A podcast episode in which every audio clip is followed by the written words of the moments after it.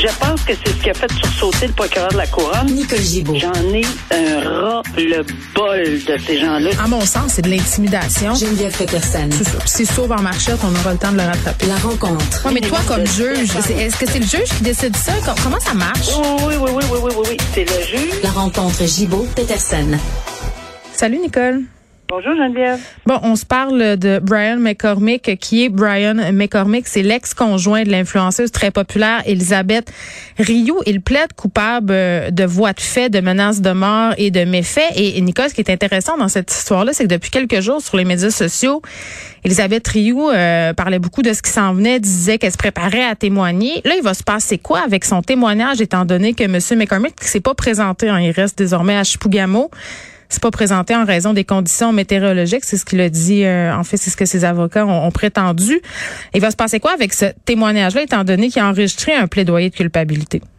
Bon, effectivement, il faisait face à 13, euh, ben, enfin, euh, je sais pas combien en tout de chefs d'accusation, là. Mais euh, c'est sur une période de 13 à 15 épisodes, là, en moins d'un an. Qui est tragique aussi, là, c'est que... Il y avait un jeune bébé et tout ça dans Ouais, l'équation. Exactement. C'est vraiment, vraiment. Et clairement, c'est de la violence conjugale, là, on s'entend, là, euh, que- qu'on met dans la catégorie de euh, violence conjugale. Et, et Mhm. dans ces circonstances-là, je pense qu'on ne peut qu'applaudir. Et de un, le fait que ça se ça se règle pour, pour éviter, quand on dit qu'est-ce qui va se passer avec le témoignage, ben, elle n'est pas obligée, ne sera pas obligée de témoigner au procès, donc se faire contre-interroger, Ouais. c'est pas vrai, plutôt ci, puis plutôt ça, là. Que- ce qui est difficile, souvent, le contre-interrogatoire et revivre les événements, mais très certainement, on va nécessairement l'inviter. Je, je, je, je suis Oui, parce que pour certaines victimes, ça peut, euh, oui, c'est difficile euh, parfois, on en parle souvent toutes les deux, mais ça peut aussi être empouvoirant de reprendre le contrôle de son récit aussi puis de le raconter. Oui, mais il y a d'autres phases. Là, ça, le procès, c'est une chose, plaidoyer de culpabilité, c'est une chose. Ça, ça termine cette partie-là, mais Oui. le procès n'est pas terminé. Pourquoi? Parce qu'il n'y a pas de sentence encore. Et là, la peine, la poursuite, on a compris qu'elle veut demander de l'emprisonnement. On peut comprendre avec les chefs d'accusation, l'emprisonnement ferme. Mais comme c'est une personne, bon, aller vérifier ses antécédents judiciaires, Mhm. Euh, quel genre de personne il est, comment il était, etc., dans son milieu, dans son milieu de travail, dans son milieu avec ses amis, euh, bon, connu ou pas connu des, euh, des, des du corps des, des corps policiers, ben on a demandé la confection, ce qui est tout à fait euh, normal, c'est ce qui arrive régulièrement, en fait, tout le temps, ou presque, la, la fabrication d'un rapport présententiel. Alors, on va analyser, là, des, agents de probation vont se pencher sur le sujet, Mm. vont faire, vont analyser tout ça, puis vont faire des, des peut-être pas nécessairement des recommandations, mais tout au moins, on va donner un Mm. éclairage au juge.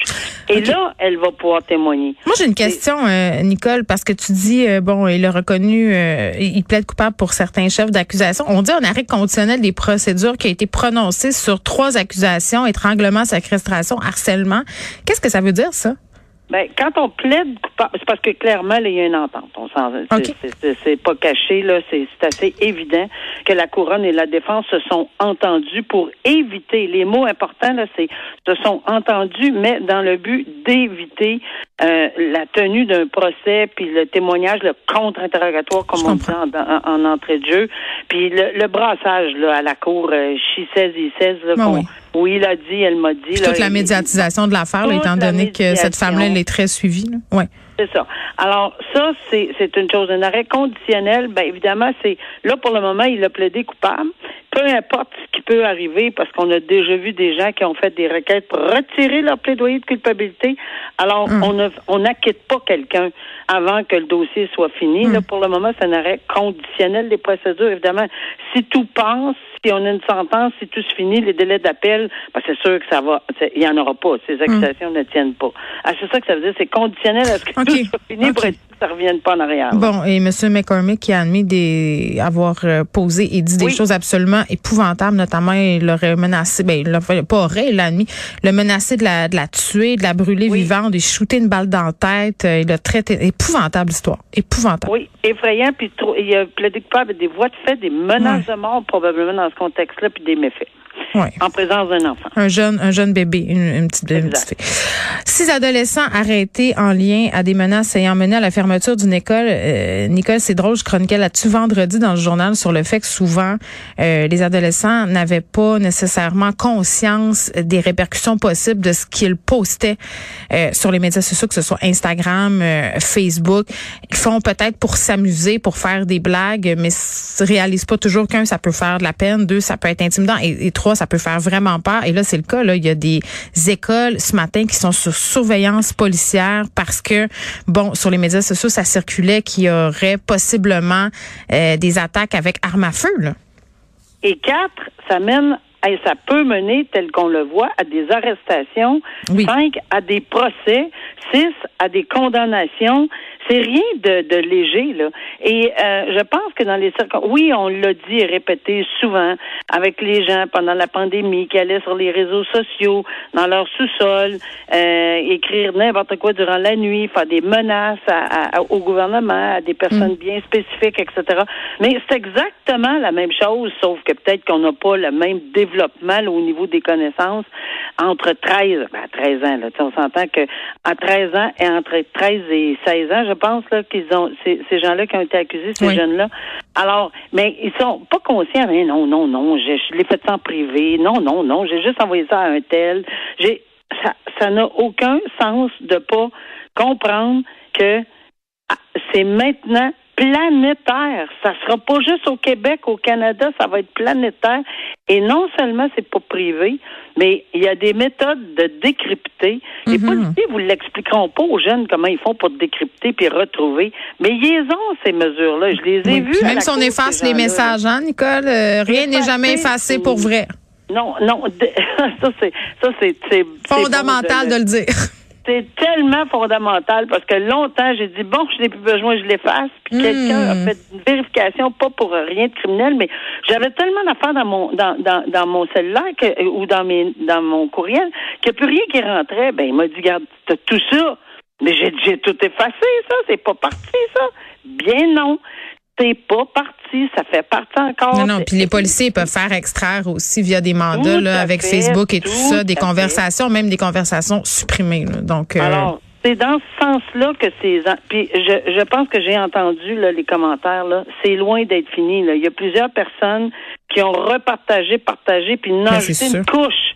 Et ces menaces-là, ils vont lire. Là, il y en a six c'est loin d'être fini, là. Apparemment que ceux et celles qui se posent des questions, si on fait des menaces, là, ben, euh, soyez assurés hmm. qu'on vous a l'œil parce que je pense que c'est, on est dedans, là. Présentement, là, sont en train de décrypter. Moi, j'ai une question, OK? Puis c'est peut-être, mettons, j'enlève mon chapeau d'animatrice puis je mets mon chapeau de mère, là. Euh, parce que je disais que c'est pas exclu qu'il y ait des accusations de méfaits publics euh, qui soient déposées dans ce dossier-là. Puis, tu sais, on comprend la gravité. Il y a des écoles qui sont fermées. Il y a des élèves qui ont témoigné, des parents qui sont inquiets, avec raison.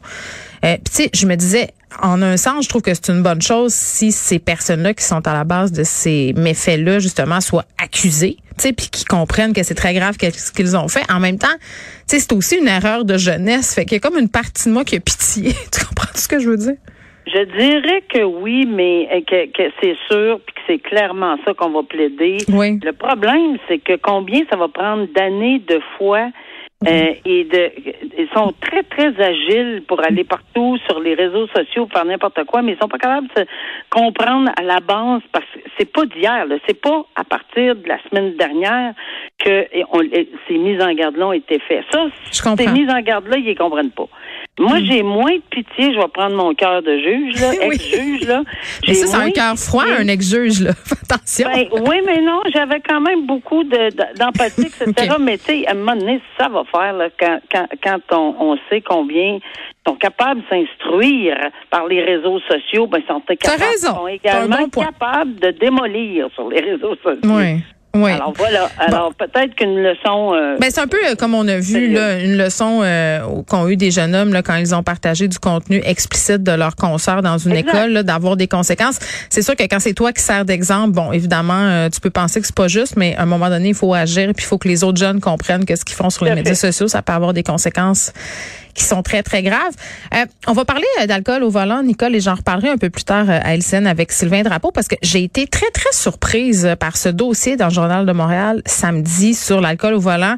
Bon, évidemment, il y avait toute cette histoire-là d'un policier de Montréal qui est champion pour intercepter les conducteurs ivres. Écoute, 350 arrestations en 17 ans de carrière. Il y a des avocats de la défense qui veulent même pas prendre des dossiers quand c'est lui, là, parce que, tu sais, il, il, est tellement à cheval sur comment il fait ses arrestations et toute la procédure. Que, parfait, ça, bravo. Ben, moi, je trouve aussi, tu sais, parce que, évidemment, l'alcool au volant, c'est quand même, c'est ça qui me surprise de voir à quel point c'était toujours un fléau, à quel point les personnes euh, ne comprenaient pas, puis à quel point aussi, à Montréal, c'est un problème. Moi, c'est ça qui me jetait à terre. À Montréal, on a tous les moyens, Nicole. On a des taxis en quantité, des Uber, le métro, des autobus. Souvent, tu es à distance de marche. Et malgré tout ça, les gens euh, continuent de prendre le volant avec des facultés affaiblies, que ce soit par l'alcool ou la drogue.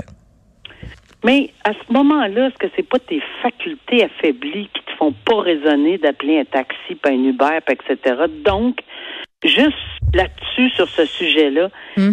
si tu un entourage euh, qui prend vraiment soin là, de, de, faire attention à toi, etc., hmm. enlever les clés.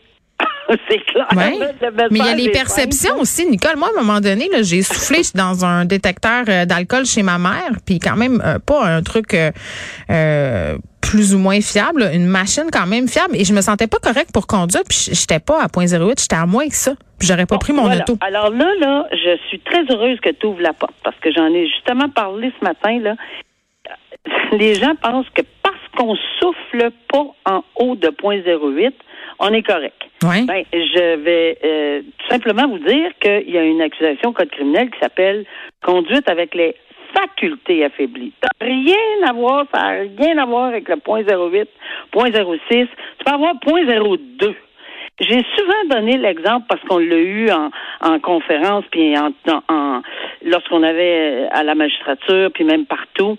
Quelqu'un qui prend un demi-verre d'alcool, ouais. euh, il peut être totalement en faculté affaiblie ben pour être capable de conduire. Mais ça, je pourrais avoir des accusations contre moi si je me faisais intercepter. Euh... Ah oui, mais moi, je savais zéro et ça.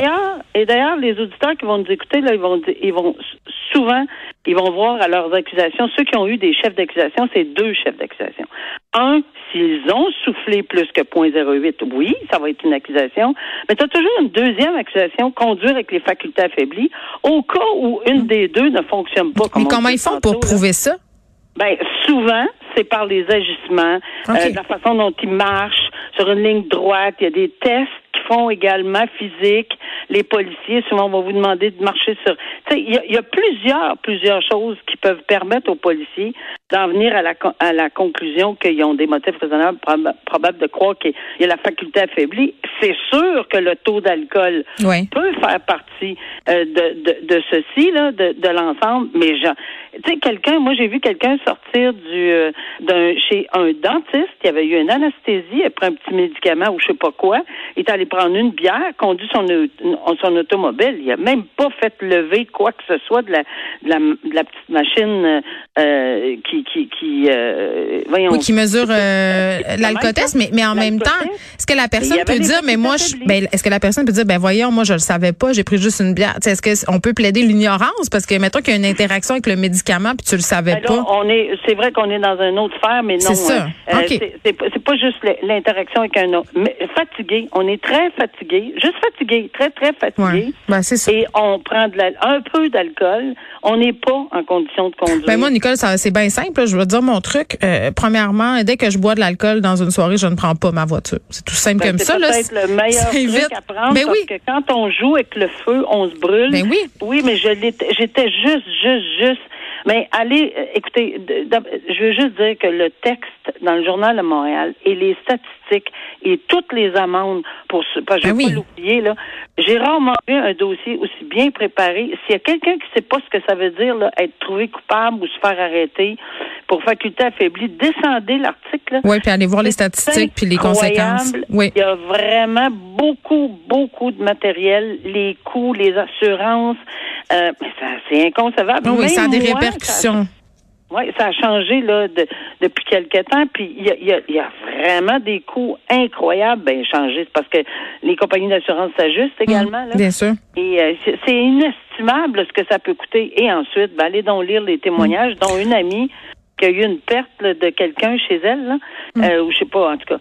Et son ami prend encore, encore le, son véhicule euh, alors qu'elle est en état de, de c'est à n'y rien comprendre. Ouais, mais moi deux affaires. Euh, allez vraiment le lire le dossier parce que c'est vrai que c'est très très bien fait, mais c'est de se dire aussi fait, pourquoi les véhicules sont pas tous munis d'un antidémarrage. Je sais que ça coûterait super cher à faire, mais jamais je croirais qu'on pourrait pas développer quelque chose de faisable. Là. Comme ça, ça éviterait oui. tellement de problèmes. Et deux, si vous posez la question, est-ce que je suis correct pour conduire, c'est probablement parce que vous ne l'êtes pas. Moi, c'est comme ça que, ben, que je vois ça. C'est pas probablement ça. Euh, puis c'est sûr que c'est plus facile pour quelqu'un. Moi, j'ai jamais pris d'alcool de ma vie. Là, j'en prends pas une goutte. Fait que c'est toujours, toujours le cas. C'est plus facile peut-être pour moi d'en parler parce que les gens disent, ben oui, mais on sait bien. Hein. Ah, jamais. Oui, mais c'est parce que j'en ai vu d'autres. Là, je suis quand même sorti un peu dans ma vie. Là, puis les gens autour de moi, je, je, je n'en revenais pas. Euh, alors qu'à l'époque, dans une époque, on prenait beaucoup d'alcool, on plus prenait nos véhicules. Ben Oui. moi, je courais après les clés. Ben, tu faisais bien, Nicole. à demain. À demain. Bye.